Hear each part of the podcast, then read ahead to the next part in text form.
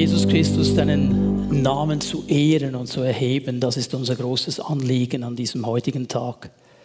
Unsere Herzen im Vertrauen dir gegenüber zu öffnen, weil wir wissen, dass du mitten unter uns bist. Das ist deine Verheißung. Wo wir versammelt sind in deinem Namen, du bist gegenwärtig.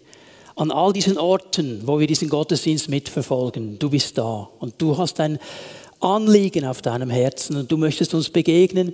Und so bitte ich dich, Geist Gottes, dass du uns hilfst, unsere Ohren, unsere Herzen öffnest, dein Wort aufzunehmen, uns bereit machst, Herr, von dir ermutigt zu werden, aufgebaut zu werden, herausgefordert zu werden, einen nächsten Schritt geführt zu werden.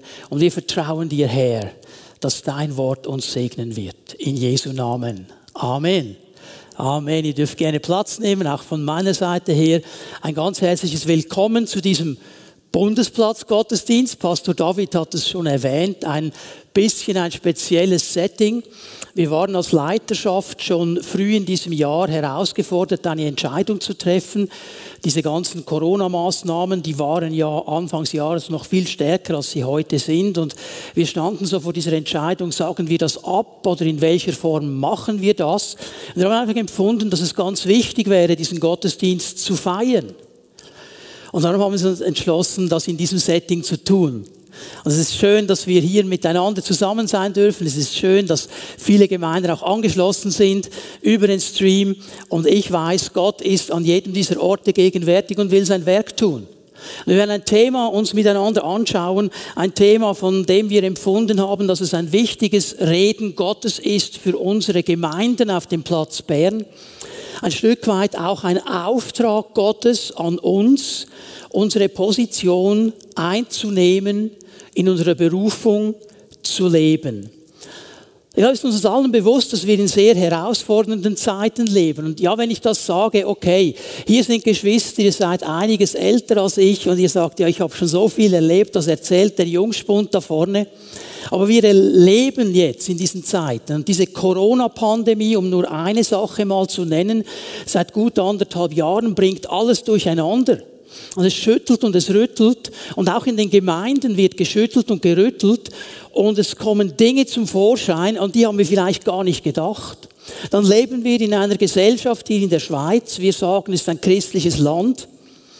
Ich möchte es mal so sagen, wir sind ein nachchristliches Land. Ich empfinde, dass wir die christlichen Werte, die christliche Grundlage, auf die unser Land eigentlich gebaut worden ist und die auch dafür verantwortlich sind, dass unser Land da ist, wo es ist, die haben wir verlassen. Und wir suchen überall Antworten. Und wir sind einem Zeitgeist ausgesetzt, einem nachchristlichen Zeitgeist, einem neuheidnischen Zeitgeist, der auch unseren Glauben herausfordert. Fragen werden aufgeworfen in Gemeinden, über die hat man vor 30, 40 Jahren gar noch nicht diskutiert in einer Gemeinde. Die waren klar. Die Bibel sagt es so, dann ist es klar. Heute wird man darüber diskutieren, das kann man noch so auslegen und so auslegen. Wir sind gefordert. Und das hat sehr viel zu tun mit unserem heutigen Thema, weil ich glaube, dass Gott uns genau für diese Zeit gerufen hat. Am Anfang dieser Corona-Pandemie habe ich ein bisschen mit Gott gehadert. Ich gesagt, Herr, warum? Es ist alles so gut gelaufen und jetzt ist es wie ein Vollstopp. Können uns nicht mehr sehen, können nicht zusammenkommen. Und ich weiß gar nicht, wie es weitergeht. Ich habe eine Verantwortung für eine Gemeinde. Wie soll ich das machen? Herr, ich bin ein bisschen überfordert. Und der Herr hat mir etwas Interessantes gesagt. Er hat gesagt, glaubst du, dass ich immer schon alles gewusst habe und weiß? Ja, ja, klar, oder? Gott ist allwissend. Ist ja klar, wir wissen das. Also, du glaubst mir, dass ich gewusst habe, dass diese Corona-Pandemie kommt. Ja, klar. Und dass ich gewusst habe, dass du und viele anderen in dieser Zeit Leiterschaft übernehmen in einer Gemeinde. Ja klar, du weißt ja alles. Und dann hat Gott etwas gesagt, das hat mich fast aus den Schuhen gehoben. Ich traue dir und euch allen zu, zu bestehen in dieser Zeit. Denn ihr seid jetzt Leiterschaft. Ihr seid jetzt Gemeinde. Und ich lasse nichts auf meine Gemeinde kommen, dass sie nicht tragen könnte. Das hat mir neuen Mut gemacht. Es hat mir neue Hoffnung gegeben. Das ist das Thema, das ich mir mit euch zusammen anschauen möchte, weil Jesus ist das Haupt der Gemeinde. Und mit diesem Wort heute Morgen möchte er uns herausfordern, unsere Stellung neu einzunehmen. Ich glaube, dass es einen Ort gibt auf dieser Welt, weltweit, der ein Ort der Hoffnung ist, dann ist es die Gemeinde Jesu. Wir sind ein Ort der Hoffnung. Wir sind Menschen der Hoffnung. Wir sind ein Leuchtturm der Hoffnung. Egal was um uns herum geschieht, wir sollten und dürfen Menschen der Hoffnung sein. Und das ist oft eine Herausforderung, weil wir auch sehen und auch mitbekommen, was um uns herum geschieht. Und auch oft manchmal, wie dieses Pärchen das gesagt hat in diesem, in diesem Zeugnis, nicht wissen, wie geht's genau weiter. Und dann braucht es diese Entscheidung. So lasst uns mal miteinander die Bibel aufschlagen.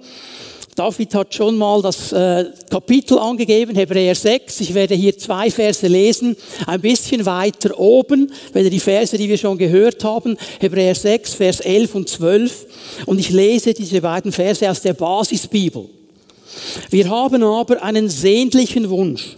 Jeder von euch soll den gleichen Eifer vorweisen, wenn es um das eine geht.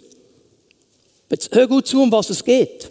Nämlich bis zum Ende mit voller Überzeugung an der Hoffnung festzuhalten. Tut doch nicht so begriffsstutzig.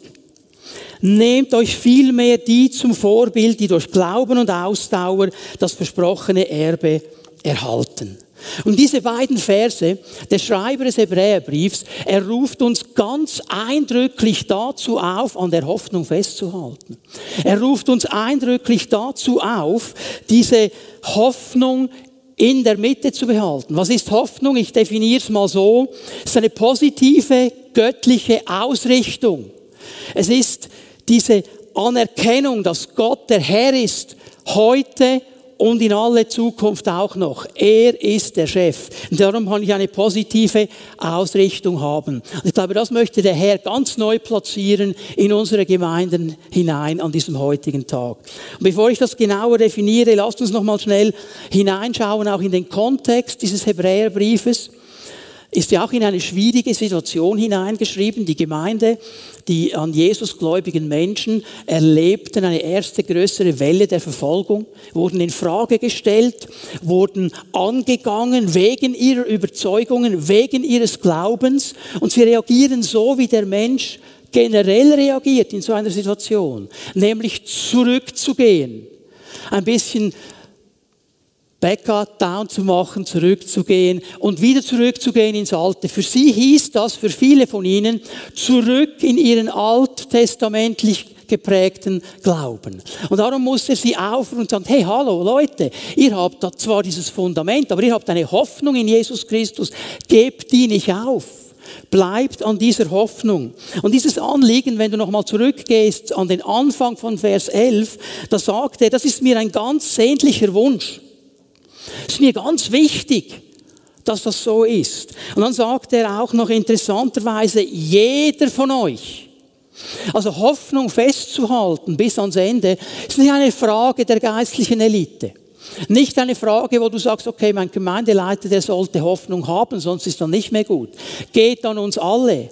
Jeder Einzelne, der mit Jesus unterwegs ist, soll mit Eifer dranbleiben, diese Hoffnung festzuhalten und ein Mensch der Hoffnung zu sein, da wo er ist. Und das soll so lange gehen, bis ans Ende.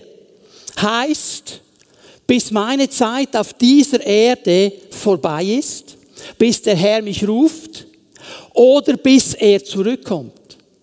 Bis er zurück, bis dann soll diese Hoffnung mein Leben prägen. Und das kann ich nur, achte noch einmal auf Vers 12, durch Vertrauen und Ausdauer, durch Geduld und Glauben und dranbleiben. Nur so kann ich das schaffen. Jetzt möchte ich das ein bisschen definieren. Was bedeutet Hoffnung? Denn ich kann nicht an etwas festhalten, wenn ich nicht weiß, was es ist. Was bedeutet Hoffnung? Die Bibel von Hoffnung spricht. Hier mal einfach so viel. Biblische Hoffnung ist ganz etwas anderes als die Hoffnung, von der die Welt spricht. Das ist ein ganz gewaltiger Unterschied. Ich möchte das versuchen ein bisschen zu skizzieren. Jeder Mensch, auch der Mensch, der nicht an Jesus glaubt, hat eine gewisse Hoffnung in seinem Leben. Er hofft gewisse Dinge. Viele von uns haben gehofft, dass wir einen schönen Sommer haben. Es gibt Leute, die hoffen immer noch, dass ein Spätsommer kommt. Okay? Es gibt Leute, die hoffen, dass sie mehr Lohn bekommen, dass sich das und das ändert. Und diese Hoffnung ist so irgendwie eine vage Sache. Es ist eigentlich ein Wunsch, den ich habe, etwas, das ich toll finden würde, wo ich aber nicht sicher sein kann, ob das dann wirklich kommt. Ich habe auch relativ wenig Einfluss darauf. Ich kann nicht mitarbeiten daran. Ich bin dem ein bisschen ausgesetzt. Biblische Hoffnung hingegen ist etwas ganz anderes. Und jetzt kannst du gleich mal Römer 4 aufschlagen. Römer 4, Vers 18. Wir werden gleich einen wichtigen Text lesen. Ich möchte es mal so sagen. Biblische Hoffnung ist berechtigt. Sie hat eine Berechtigung. Warum? Weil sie basiert auf das, was Gott gesagt hat. Auf das, was Gott an Verheißungen ausgesprochen hat für heute und für die Zukunft. Also die biblische Hoffnung hat einen Boden im Wort Gottes. Jetzt schauen wir mal schnell hinein in das Leben unseres Glaubensvaters Abraham. Dieser ganz große Mann des Glaubens und von ihm wird hier in Römer 4, Vers 18 Folgendes gesagt. Da, wo es nichts mehr zu hoffen gab, gab er, Abraham, die Hoffnung nicht auf, sondern glaubte. Und so wurde er Vater vieler Völker. Es war ihm ja vorausgesagt worden, so zahlreich werden deine Nachkommen sein. Und in diesem Vers haben wir eine Definition biblischer Hoffnung. Können wir sehr viel lernen von diesem Abraham. Zuerst einmal halte ich fest, Abraham, und wenn man das wörtlich übersetzen würde, müsste man so übersetzen, er hat gegen Hoffnung auf Hoffnung geglaubt. Das wäre die wörtliche Übersetzung. Gegen Hoffnung auf Hoffnung geglaubt. Also einmal, diese Hoffnung, die Abraham hatte, war etwas ganz anderes als die natürliche Hoffnung. Gegen natürliche Hoffnung, gegen die Umstände hat er auf Hoffnung geglaubt. Er hat gesagt, ich glaube, dass das kommt, ich habe es noch nicht, aber ich werde es bekommen. Wir werden Nachkommen bekommen, obwohl es natürlich nicht mehr möglich ist, obwohl alles dagegen spricht, obwohl ich keine natürliche Hoffnung mehr hier habe. Ich glaube an das, was Gott gesagt hat und ich glaube auf Hoffnung gegen natürliche Hoffnung. Also hier ganz wichtig. Biblische Hoffnung ist etwas ganz anderes als natürliche Hoffnung, weil diese biblische Hoffnung auf das Reden Gottes baut auf das, was Gott gesprochen hat, in dein, in mein Leben hinein, was wir in seinem Wort sehen, wo er Verheißungen gibt, in seine Gemeinde, in unsere Leben hinein, da kann ich ganz berechtigt hinstehen und sagen, das ist meine Hoffnung und die glaube ich, weil Gott hat es gesagt. Gott hat es gesagt. Ich baue auf sein Wort. Hoffnung hat ein Fundament. Jetzt bitte hör mir gut zu, weil jetzt müssen wir ein bisschen in den Zeitformen herumspringen, damit wir das gut verstehen. Hoffnung hat ein Fundament im Reden Gottes der Vergangenheit.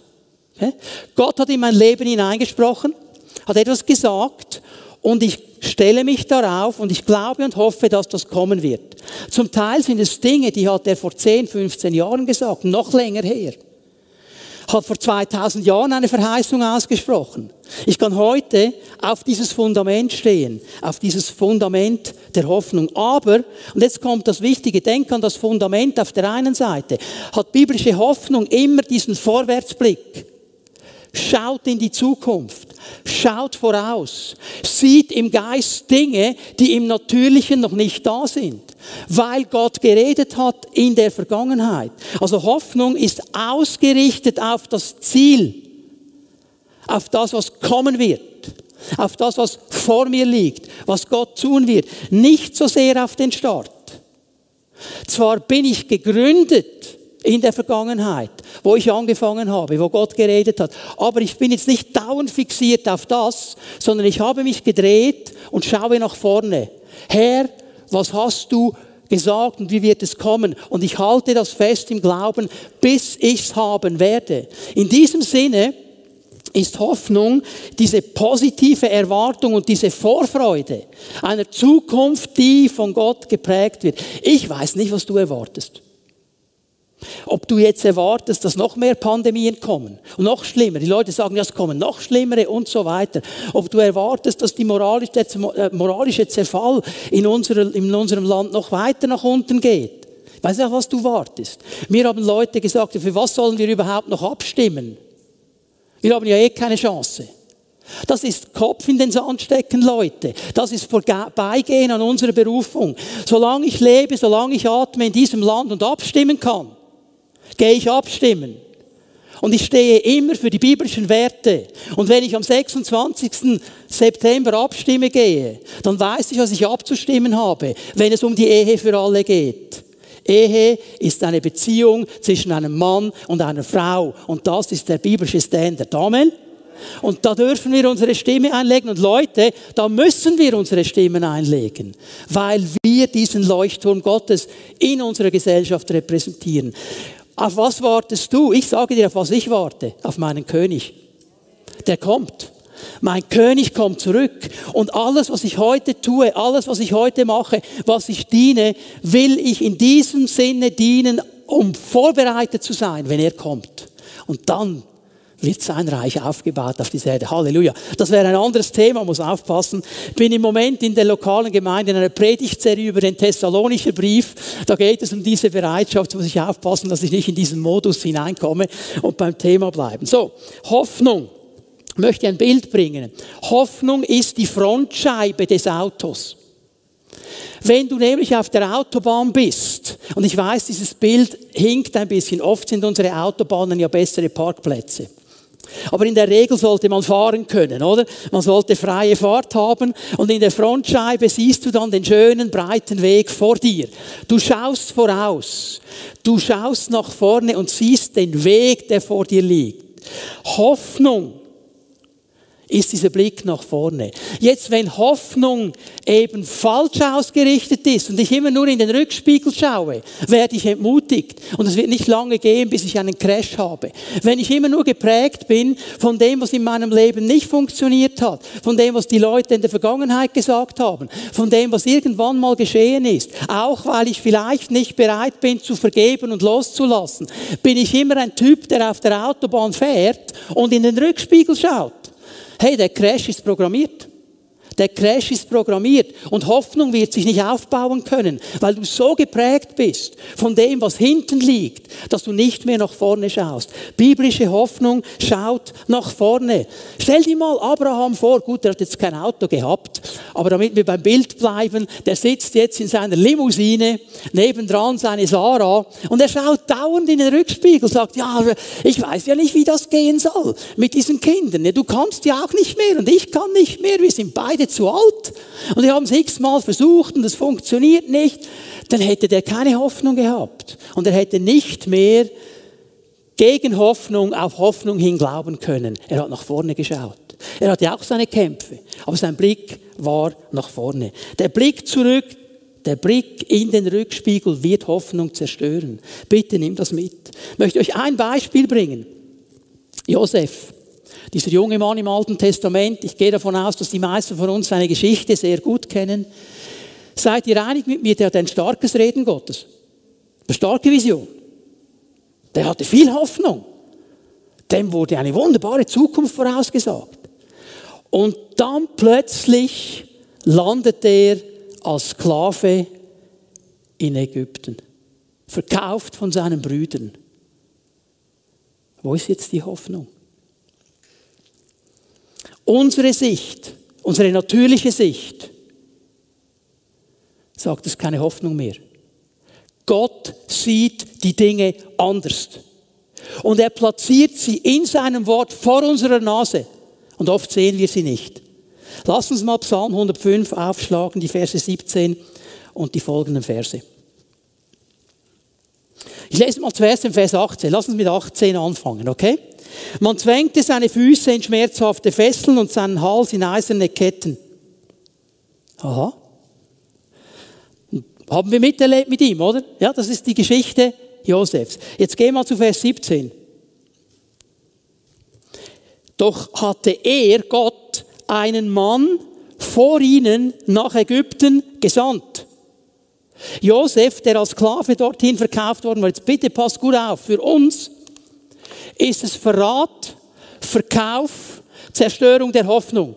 Die Brüder waren gemein mit ihm, er ist Sklave. Für Gott war es eine Sendung. Hast du das gesehen? Warum? Weil Gott kennt das Ende. Wäre Josef nicht nach Ägypten gekommen, er hätte sein Volk nicht retten können. Er wäre nie in die Position gekommen, zweiter Mann neben dem Pharao zu werden. Für Gott war es eine Sendung. Jetzt bitte, bevor du herumnörgelst und jammerst, da sind wir Christen gut. Ein äh, altes Urgestein der Pfingstbewegung, Bruder Olanska, kennt den noch jemand? Einige, okay, es ist auch beim Herrn. Er hat immer so einen Spruch gehabt, das war sein Olonska Originalspruch, wenn wir Christen die Klagelieder geschrieben hätten, hätten die viel einen größeren Umfang. Er hat etwas. Wir klagen so gerne. Aber bevor du klagst, frag doch mal nachher, ist eine Sendung von dir drin? Ist da ein Auftrag drin, den ich noch nicht gesehen habe, den ich falsch einordne? Weil du hast doch Hoffnung in mein Leben hineingelegt. Hilf mir einzuordnen. Lass uns zu Vers 19 gehen. Sie haben ihn in Ketten gelegt, bis dann die Zeit kam und Josefs Voraussagen sich erfüllten bis die Worte des Herrn sich als wahr erwiesen. Und darum hat Hoffnung immer mit Geduld und Ausdauer zu tun. Gott kommt nie zu spät. Ich habe gemerkt, er kommt nicht, wann ich will, aber er kommt nie zu spät.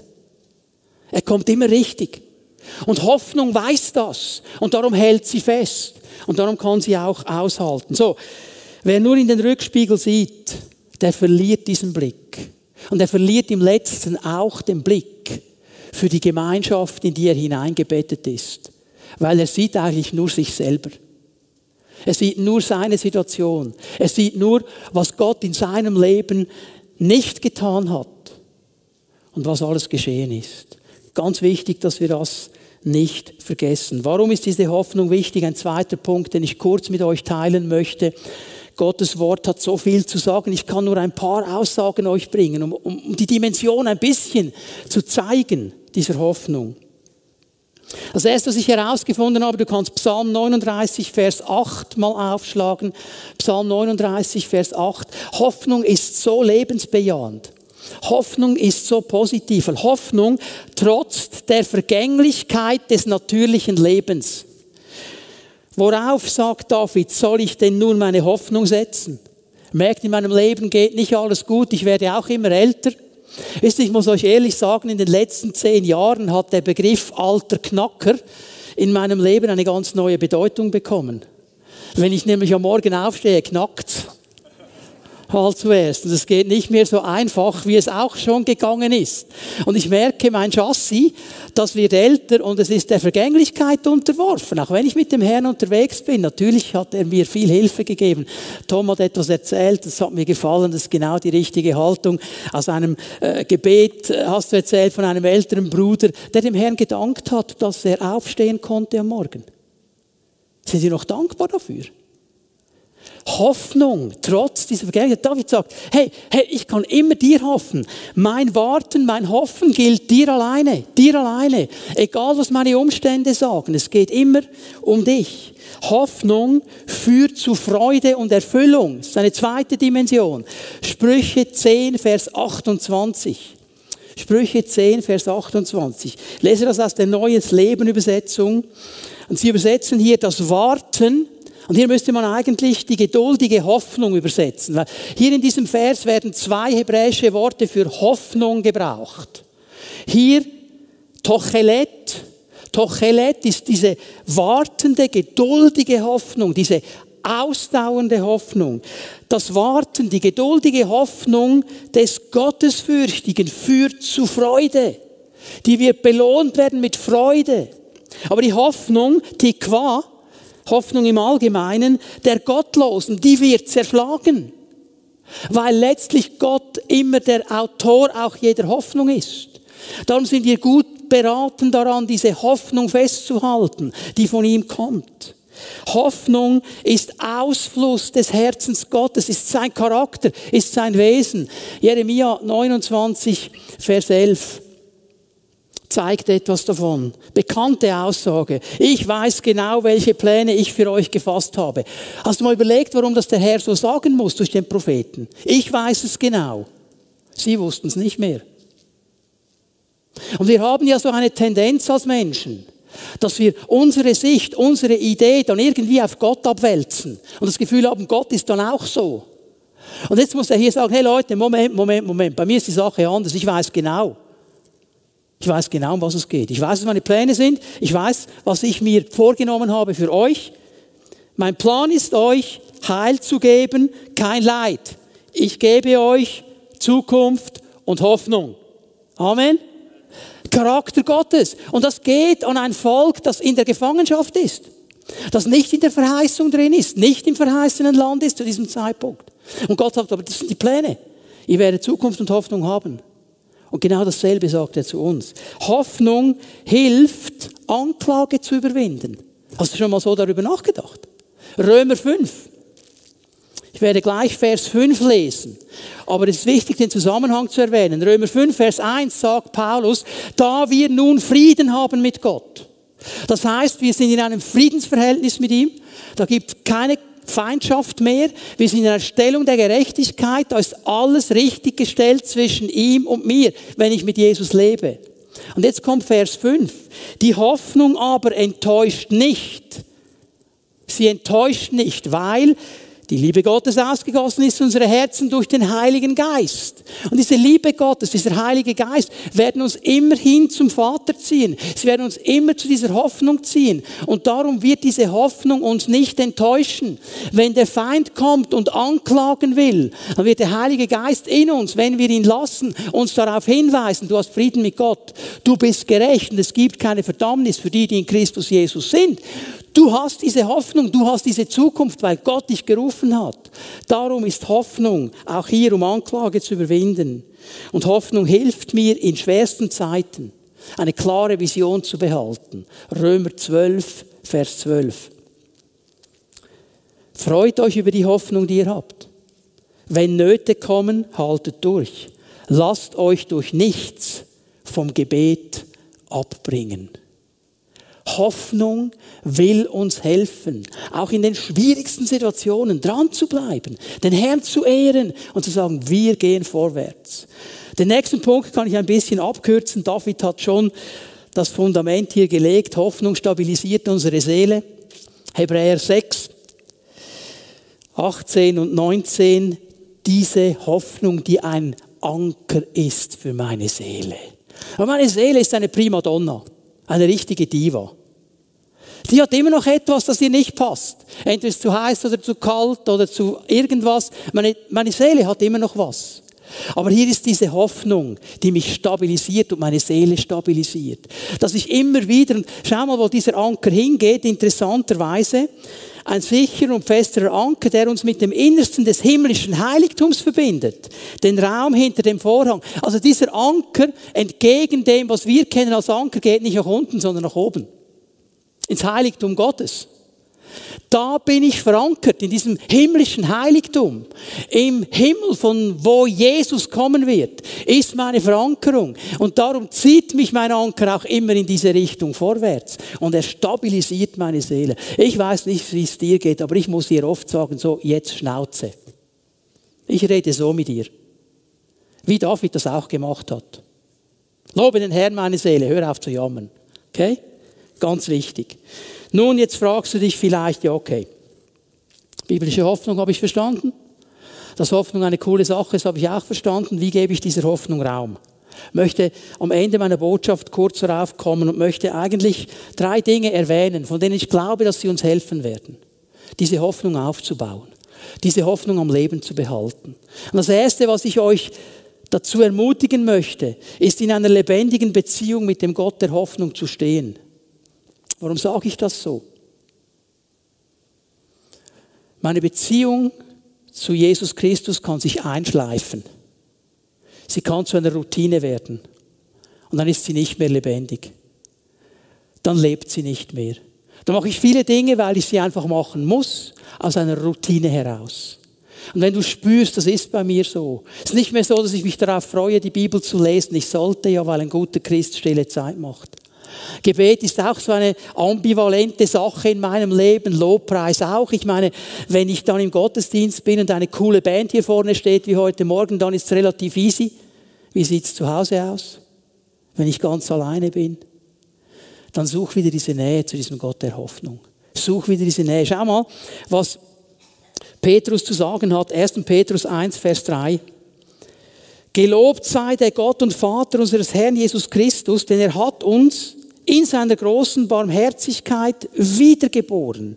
Jetzt haben wir eine lebendige Hoffnung, weil Jesus Christus von den Toten auferstanden ist. Denn Gott hat für seine Kinder ein unvergängliches Erbe, das rein und unversehrt im Himmel für euch aufbewahrt ist. Wir haben diese Hoffnung. In dem Moment, wo du Jesus angenommen hast, ihm dein Herz geöffnet hast, und solltest du hier sein und sagen, hey, von was redet der da? Was heißt Herz öffnen? Schaust du am Livestream zu und weißt nicht genau, habe ich überhaupt eine Beziehung zu Jesus Christus? Dann möchte ich dir heute Morgen sagen, dann öffne heute Morgen dein Herz. Und es geht ganz einfach über einen Weg eines Gebetes, indem du ihm sagst, Jesus, ich möchte, dass du in mein Leben kommst. Ich möchte eine Herzensbeziehung mit dir leben. Ich möchte, dass du mein Herr bist. Komm, sei mein Herr nimm Raum in meinem Leben und dann wird er kommen. Und die Bibel sagt in Johannes 1, Vers 12, so viele ihn aber aufnahmen, ihn eingeladen haben, denen gab er das Recht, Kinder Gottes zu sein. Das heißt, sie werden hineingenommen in seine Familie. Das heißt, sie haben eine neue Hoffnung. Das heißt, sie haben dieses Erbe. Aber diese Beziehung muss gepflegt werden. Da müssen wir dranbleiben. Das hat Geduld und Ausdauer eben mittendrin. Wir dürfen mit ihm vorwärts gehen. Ich möchte dich ermutigen heute Morgen, wenn du merkst, bei mir ist das nicht mehr so einfach, wie es einmal war, dass du heute Morgen eine neue Entscheidung triffst. Sagst, Herr, ich suche dich ganz neu. Herr, ich will mein Herz ganz neu öffnen. Ich will wieder so ganz nah bei dir sein. Und wenn du ihm entgegengehst, dann kommt er dir entgegen. Auch das hat Petrus gesagt in seinem Brief. Es ist eine bewusste, das ist mein zweites, was ich euch sagen möchte, eine bewusste Entscheidung für diese Hoffnung. Immer wieder. Leute, ganz ehrlich, ich muss mich immer wieder für Hoffnung entscheiden. Ich bin von meinem Charakter her auch eher beim Negativen ganz schnell als bei der Hoffnung. Und ich muss mich entscheiden für diese Hoffnung. Und ich will mir angewöhnen, mich schnell zu entscheiden, wegzuschauen von den Umständen, hineinzuschauen in sein Wort und diese Hoffnung aufzubauen und diese Hoffnung zu sehen, weil ich weiß, diese Hoffnung möchte Gott mir geben. Und er möchte mir persönlich helfen, er möchte dir persönlich helfen. Ein Mensch, der Hoffnung braucht eine Entscheidung. Und Leute, das hat nichts zu tun mit Gefühlen. Das hat zu tun mit dieser Entscheidung, Herr, ich entscheide mich, auf das zu schauen, was dein Wort sagt, vorauszuschauen und Hoffnung zu nehmen.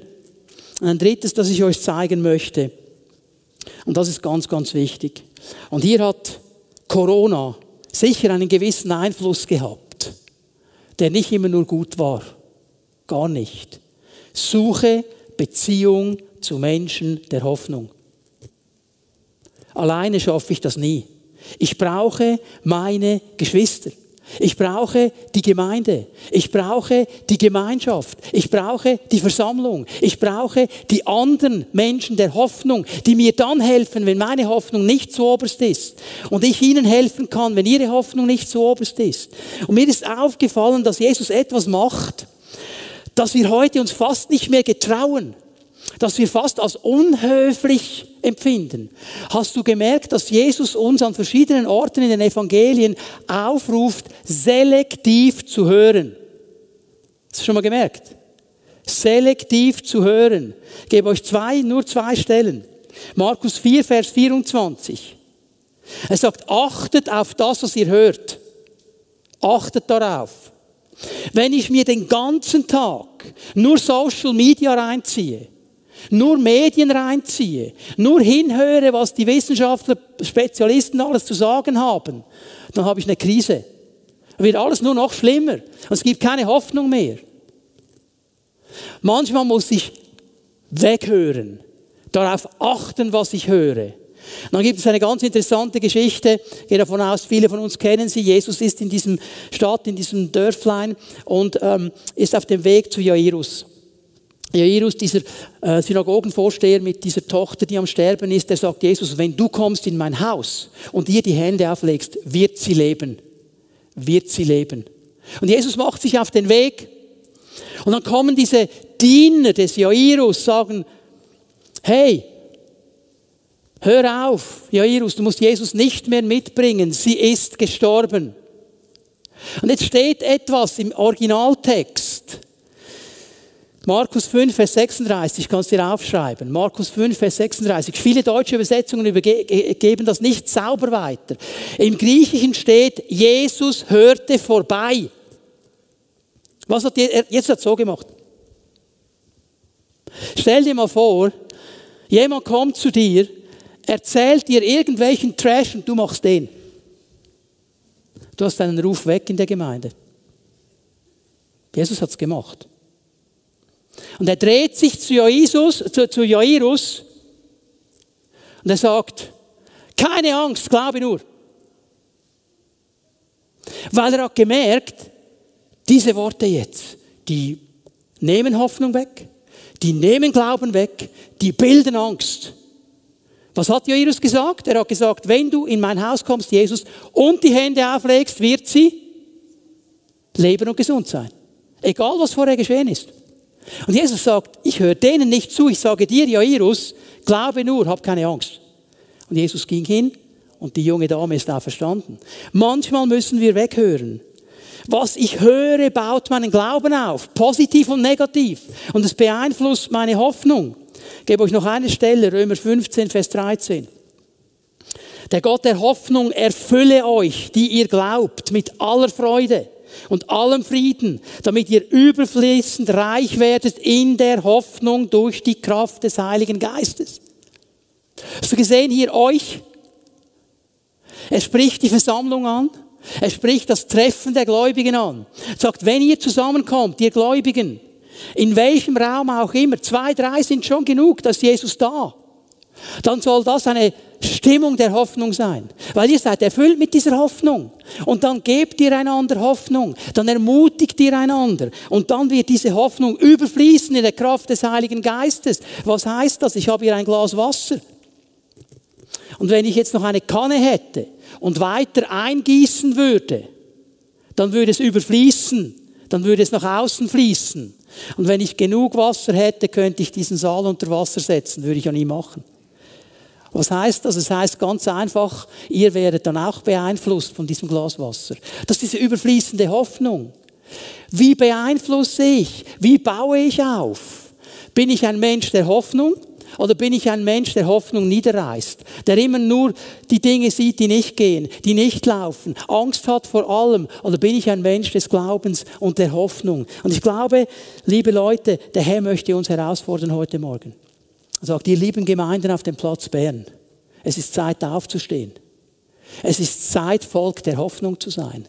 Es ist Zeit, diese Hoffnung in die Welt hinauszutragen. Ein Erlebnis aus der letzten Woche, vorletzten Woche, und dann werde ich abschließen, wir werden beten miteinander. Ich musste zu einem unserer Nachbarn gehen, weil wir etwas klären mussten im Haus. Und dann habe ich mich hingesetzt, ein bisschen Smalltalk mit ihm gemacht, ein bisschen hingehört. Ist ein lediger Mann, äh, etwa 70, 72 Jahre alt. Und wir haben so miteinander gesprochen. Und dann hat er mir erzählt und hat gesagt, hey, ähm, hast du mitbekommen, diese, diese neue äh, wissenschaftliche Studie des Klimarates, die da herausgekommen ist vor zwei, drei Jahren, also vor zwei, drei Wochen, Entschuldigung. Ich habe das gehört in den Medien. Ich habe Panik. Ich kann nicht mehr schlafen. Ich weiß nicht, was ich machen soll. Wir müssen doch etwas unternehmen. Dieser Mann ist alleine und hat keine Hoffnung. Und ich habe gesagt, mein Lieber, ich glaube nicht, dass das so kommen wird. Ich erwarte etwas anderes. Er weiß ja, dass ich Pastor bin. Er weiß, er hat auch schon Gottesdienste, Livestreams sich angeschaut. Ja, auf was wartest du? Und ich, ich sage dir, auf was ich warte. Und dann habe ich ihm Zeugnis gegeben von Jesus. Um uns herum sind Menschen, die keine Hoffnung haben, die Angst haben, die nicht einordnen können. Wer, wenn nicht wir, sind Quelle ihrer Hoffnung? Wer, wenn nicht wir, können hinweisen auf das, was wirklich Hoffnung ist, auf Jesus Christus. Wer, wenn nicht wir? Aber wenn wir es nicht machen, dann macht es niemand. Und in dieses Vakuum hinein, das spüre ich ganz stark in meinem Geist, möchte der Herr die charismatischen Gemeinden in der Region Bern rufen. Sagen, nehmt diesen Platz ein. Ihr seid in dieser Bundesstadt. Ihr seid an einem wichtigen Ort. Ihr seid an einem Ort, wo wichtige Botschaften hinausgehen in die ganze Welt und in die ganze Schweiz. Und oft sind sie nicht Botschaften des Glaubens, aber ihr seid hier als mein Volk, als ein Volk der Hoffnung. Und ich wünsche mir, dass ihr aufsteht und dass ihr eure Stimmen erhebt. Und wenn ihr bereit seid, ich bin schon lange bereit, dann werde ich euch hineinführen in Situationen, die ihr euch nicht erträumen könnt und nicht erträumt habt. Situationen, die euch jetzt vielleicht überfordern, weil ihr nicht wisst, wie es geht. Aber ich habe euch nicht gesagt, ihr müsst die, die, die Situationen ausarbeiten. Ich habe euch gesagt, ihr müsst bereit sein, die Bereitschaft zu haben, Menschen der Hoffnung zu sein. Und der Herr wird die Situationen vorbereiten. Ich bin überzeugt davon, dass das geschehen wird. Er wartet aber nur auf eines, auf meine Offenheit. In einem alten Lied singen wir, nur Gefäße, Heiliger Meister. Und wie geht's weiter? Doch gefüllt mit deiner Kraft. Wenn ich mich als Gefäß zur Verfügung stelle, als Gefäß der Hoffnung, dann wird seine Kraft kommen. Und ich kann einen Unterschied machen. Darf ich euch einladen, aufzustehen? Bitte auch die Lobpreise, dass ihr nach vorne kommt. Lass uns ganz kurz einen Moment vor dem Herrn stehen. Ich möchte dich fragen, dir diese Frage auch einfach in dein Leben hineinsprechen. Was hat der Heilige Geist in dein Leben hineingesprochen heute Morgen? Was hat er dir gesagt? Wo hat er dich ermutigt? Wo hat er dich herausgefordert? Wo hat er dir neue Vision gegeben? Was hat er zu dir gesagt?